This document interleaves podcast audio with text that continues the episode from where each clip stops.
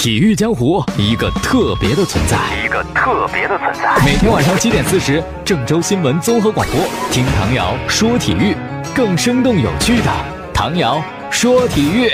各位听众朋友，大家晚上好！还有蜻蜓的网友朋友，大家好，欢迎收听唐瑶说体育。先说中超比赛，昨天晚上在虹口体育场呢是上海德比，申花对阵上海上港，结果浩克和吕文君各进一球，上海上港的二比零战胜了上海申花。呃，联赛呢，上港不错，是两连胜，而申花本赛季的六场比赛一场都没有赢过啊，是挺悲催的。啊，有一个小花絮，就是下半场第六十六分钟的时候，场上有一些小冲突，发生一些小摩擦，结果呢，申花的球员秦升，他有绰号叫秦教授，为什么有这个绰号呢？说他精通不少外语，是吧？可以跟场上那些外援呢做很好的交流。但后来好像有采访，秦升说没有，我哪懂那么多外语呀，是吧？没的事儿啊。可是呢，在这次冲突当中呢，还真的就是琴声。哎，就跟这个浩克呀谈笑风生啊，搂脖子搭肩膀的，很快就化解矛盾啊。在一场比赛呢，是天津权健对阵北京人和啊，人和是一支中超升班马。上半场的比赛呢，权健一名球员自摆乌龙，人和队就一比零领先嘛。到了下半场一开始，北京人和又扩大比分，是吧？二比零领先。到了补时阶段呢，天津权健的帕托。扳回一球，但最终呢还是输掉比赛，一比二输给了升班马北京人和队啊！人和也获得赛季首胜。哎呦，看完这场比赛呢，建业球迷心里就在想：哎呦，我们这个是吧，保级的伙伴又少一个呀！权健也是奇了怪啊！赛季之初呢来势汹汹，四场比赛三胜一平，保持不败呀。但自打这周中亚冠三比六输了，输给全北之后，一发不可收拾啊！你使劲接着输。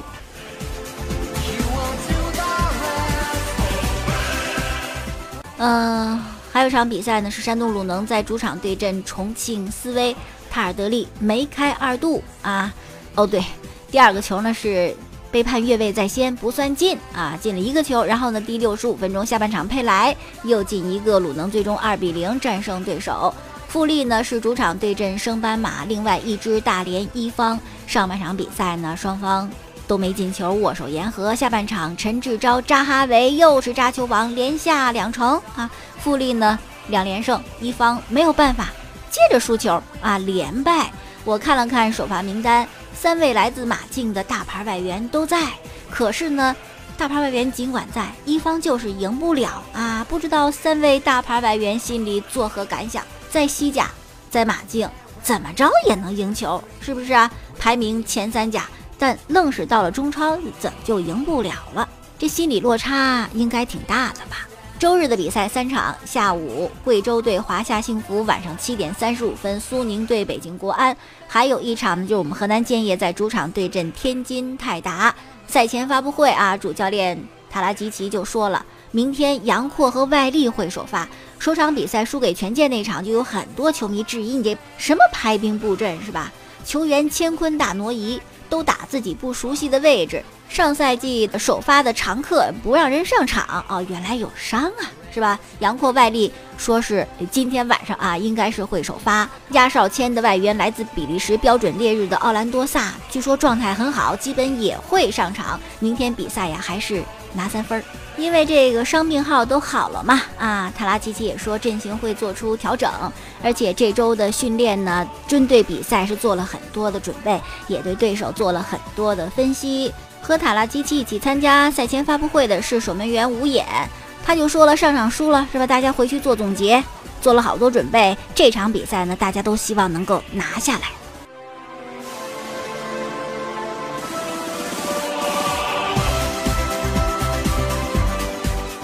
好了，说一说欧洲足球的消息，一场英超的焦点战，双红会啊，曼联对阵利物浦。曼联呢，在主场二比一最终战胜了利物浦。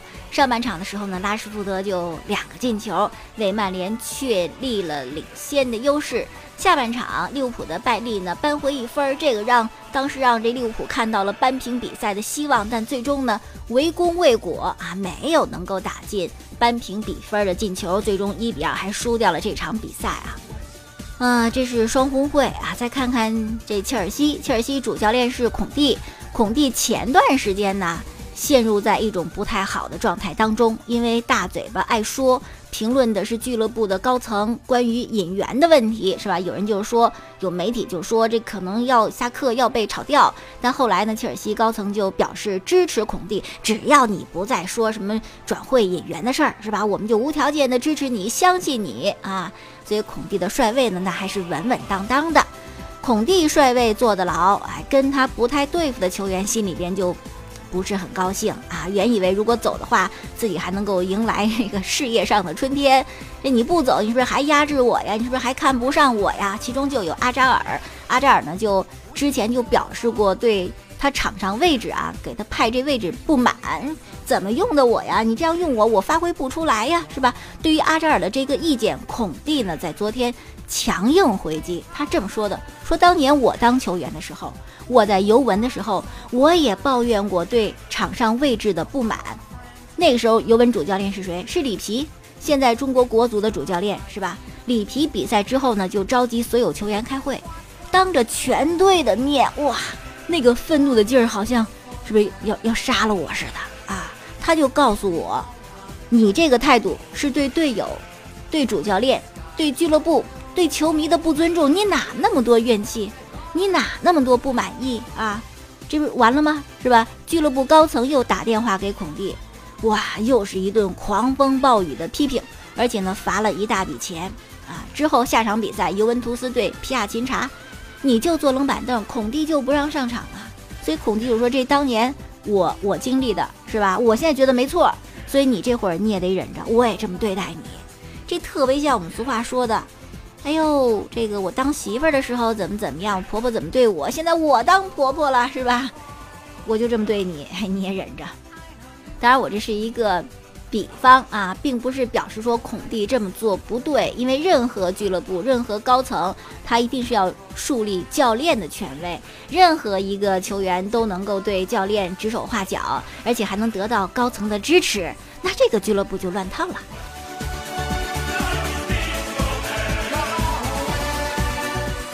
再说一场西甲的比赛啊，是皇马客场二比一战胜了埃瓦尔，C 罗梅开二度啊，拉米斯呢一度扳平，但最终也是还是输啊，一比二输掉比赛，这样皇马呢连胜之后稳居西甲的前三名。巴萨呢是在客场挑战联赛排名垫底的马拉加，这个比赛呢是榜首榜尾之战，两队的实力呢看似很悬殊。但是对巴萨来讲，马拉加这对手啊不太好踢。从巴萨和他们最近七场比赛的战绩来看，哎呦，这似乎就是巴萨天生的克星，比皇马还难踢呢。比如说吧，过去的七场比赛，巴萨面对马拉加三胜两平两负，只赢三场，赢的三场啊小比分，一比零啊，二比一呀，二比零啊，是吧？那么。其他两场比赛，两个平局，两场输嘛，是吧？巴萨都是被对手零封的，愣是巴萨罗巴塞罗那啊，那么强的攻击力打不进去一个进球，平的两场零比零零比零，输的两场零比一零比二，是吧？从这个战绩看，真的是球风相克呀，而且呢，更为刻骨铭心的是上个赛季恩里克还是巴萨主教练。带领的巴萨在客场零比二输给马拉加，那场比赛最终成为左右西甲冠军的一个关键比赛。最终嘛，就因为这场输了，巴萨积分被皇马反超，西甲冠军也被皇马抢去啊！而且呢，那场输球是巴萨上一次在联赛当中输球，截止到现在再没输过，是吧？这一个轮回又轮到了马拉加，是还接着输呢，还是不再重复？过去，哈哈，这个我们就看比赛吧。马拉加目前的二十八轮比赛只有十三分，提前已经锁定了一个降级名额了。但即使铁定降级，那主场比赛为了球迷，这也不能缴械投降就不好好踢。所以呢，主场啊才无所谓呢，你输了也没关系，已经降级了，死磕巴萨。所以这比赛呀是有点难度啊，特别是梅西还不能上场，突然的就说不能上场比赛了。为什么？因为他第三个儿子，啊，我们有翻译叫西罗的啊，这出生了啊，在社交网络上，梅西也这个说到了第三个孩子的降生啊，所以说呢，缺阵了对马拉加的比赛。那这场比赛呀，梅西不上场啊，锋线的攻击力上会不会用登贝莱呀？登贝莱，我们说一说吧，这是巴萨呢一亿多引进来的一名年轻球员，是吧？那刚开始来的时候呢，表现不错，踢得很积极，大家也很喜欢，似乎呢可以替代内马尔，或者是能够起到一定的作用。后来受伤以后啊，就发现越来越越不行啊。我们还说过一些比较负面的新闻，什么你的生活问题呀，啊性格问题呀。饮食习惯问题呀，不听俱乐部招呼，给你请的私人厨师你给开掉了，是吧？而且我行我素。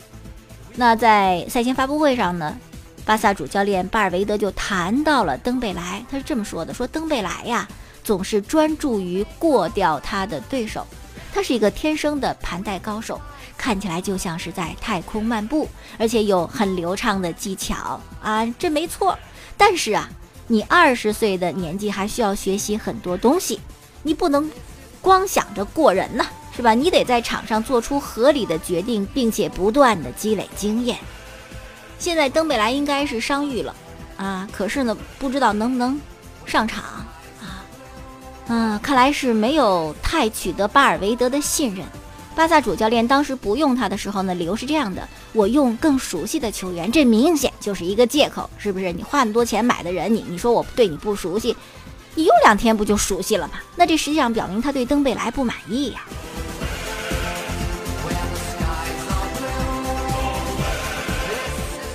之所以引进登贝莱，是为了代替内马尔。内马尔呢去了大巴黎，过得好也行啊，在巴黎过得也不如意，不但受伤。巴黎欧冠也没戏，是吧？今年世界杯年，如果是这个不能带领巴西队获得世界杯的冠军，那么金球奖再次旁落他人。内马尔这个想法呢，这个愿望还是不能够达成啊！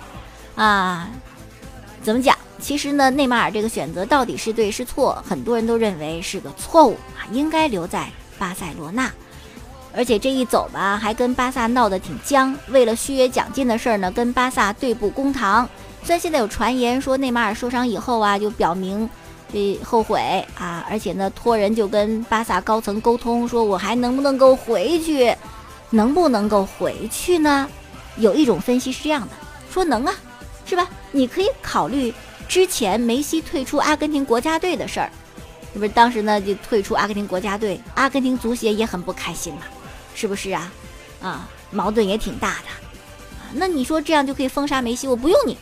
可是呢，阿根廷足协很期盼着梅西回来，希望他能够带领球队去踢世界杯的预选赛。为什么？是利益问题，是不是？梅西有用，哎，就希望你回来。如果梅西已经很老了，状态大大滑坡，只是养老的这样一个状态，那阿根廷足协直接封杀。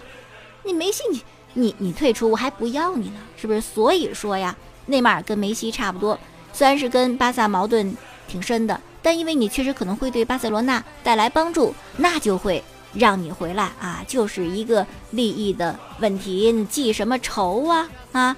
你不考虑现实的利益，你就做不成大事儿啊！你这退一步，内马尔回来，你可能联赛冠军、欧冠冠军唾手可得呀，是不是？梅西再过几年这么一老，又树立一个新核心，这是一双赢局面呢。但是呢，实际上啊，我觉得内马尔回到巴萨的可能性。非常小啊，当然回西甲的可能性是有的，回巴萨呀，不是可能性很大。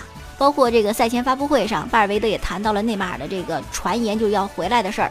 巴维德就说了：“说我，我我不谈论这些根本没有确切报道的瞎猜的消息。那人家现在是大巴黎的球员，我们这个是不不让谈论其他球队球员的啊，没有正面拒绝，但是呢，已经透露出来。”你这回归呀，我们不欢迎啊！你可能是剃头挑子，一头热。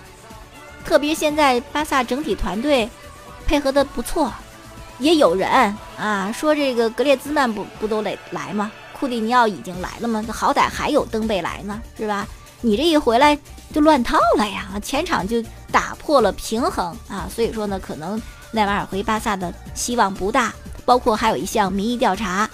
巴萨球迷有百分之六十是反对内马尔回来的，但是这个能不能真的去成皇马？大巴黎首先不放人，真放人的话，估计要的钱不会少了，就看皇马准备的钱呐够不够多。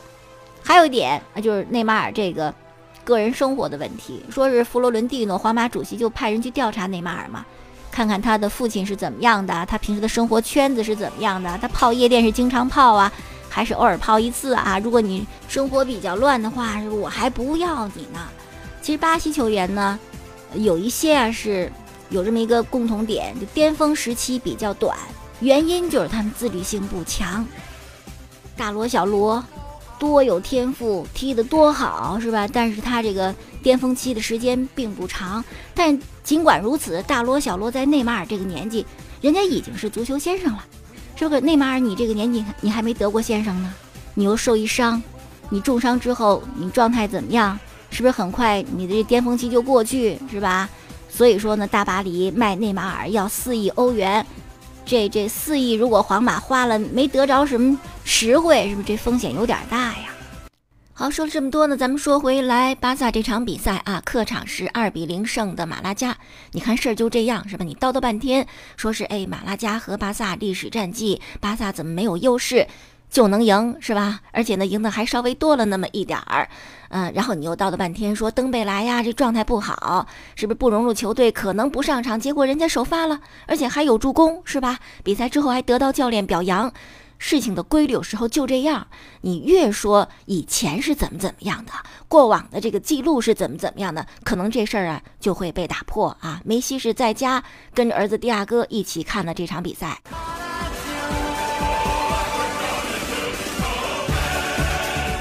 好，最后我们来说一个事儿啊，就丁俊晖，一位职业台球运动员，大家非常喜欢他，叫他小丁，但现在也不小了，也过了而立之年。但是呢，丁俊晖确实使大家对于这个斯诺克这项运动，因为他得到更多的了解，甚至是喜欢。嗯，对于职业台球运动员来讲，有个东西特别的重要，你能猜到是什么吗？哎，每个人都有一个跟宝贝似的啊，这不舍得离开，万一丢了那叫一个难受啊！不只是心疼，关键是影响你的比赛成绩啊！这东西是什么呢？就他们那球杆，最好的武器，也是他们比赛当中的最佳伴侣。如果一名球手的球杆丢了，那那真是遇到麻烦了。这不，丁俊晖的球杆就丢了。丁俊晖最近呢，虽然比赛密度比较大，但成绩挺好。逐渐找回手感，在大奖赛上杀进决赛，只是呢很遗憾输给了近期状态爆棚的火箭奥沙利文，屈居亚军。那没关系，再接再厉，再来嘛，是吧？在九号的下午啊，参加这个斯诺克直布罗陀站的比赛啊，首场比赛马上就九号下午就开始了，人也到了直布罗陀了。哎，丁俊忽然说：“我退赛，不比了，为什么呀？”退赛理由球杆丢了，这个真的是很少见，因为特少有人会把球杆给丢了。那到底这是怎么丢的呢？说是在托运过程当中出现了一些差错啊，就就这么不翼而飞，至今下落不明，也不知道是怎么丢的啊。那因为比赛时间之前就定好的，赛事主办方呢也没有因此因为你丢了东西就调整丁俊晖的比赛时间，那。杆儿都没有怎么办？就只能是选择退赛了。那可能有些朋友会说，换个不行吗？我就看那些著名的足球运动员，人家一款球鞋一出，马上换新鞋比赛，也没有说穿新鞋不习惯不舒服。哎，这就是一个人的心理问题，真的是一种习惯问题啊！他就用顺手了，你拿一新的可能真没太大妨碍，但他心里就感觉有妨碍，是不是啊？很多球手。却是因为丢了球杆，陷入到一些战绩不好的情况当中。比如说特鲁姆普也是一个天才啊，球杆丢了，换了新球杆之后啊，磨合了好长时间，那段时间状态就非常之不好。所以呢，丁俊晖这球杆到底是哪个环节出错，谁拿着了？你别说我收藏，嘿，我留下来这挺好的，还是还给人家吧。啊，希望这事儿呢。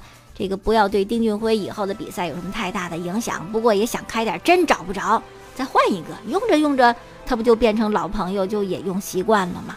好了，今天就到这儿了，感谢大家收听。收听过去的节目录音呢，在蜻蜓 FM 上搜索“唐瑶”两个字，找到唐瑶说球，也可以每天在七点四十分晚上啊，关注郑州新闻综合广播播出本档节目。我的微信公众号您搜索 “xx 一二三”就可以了，欢迎添加关注。明天我们再见。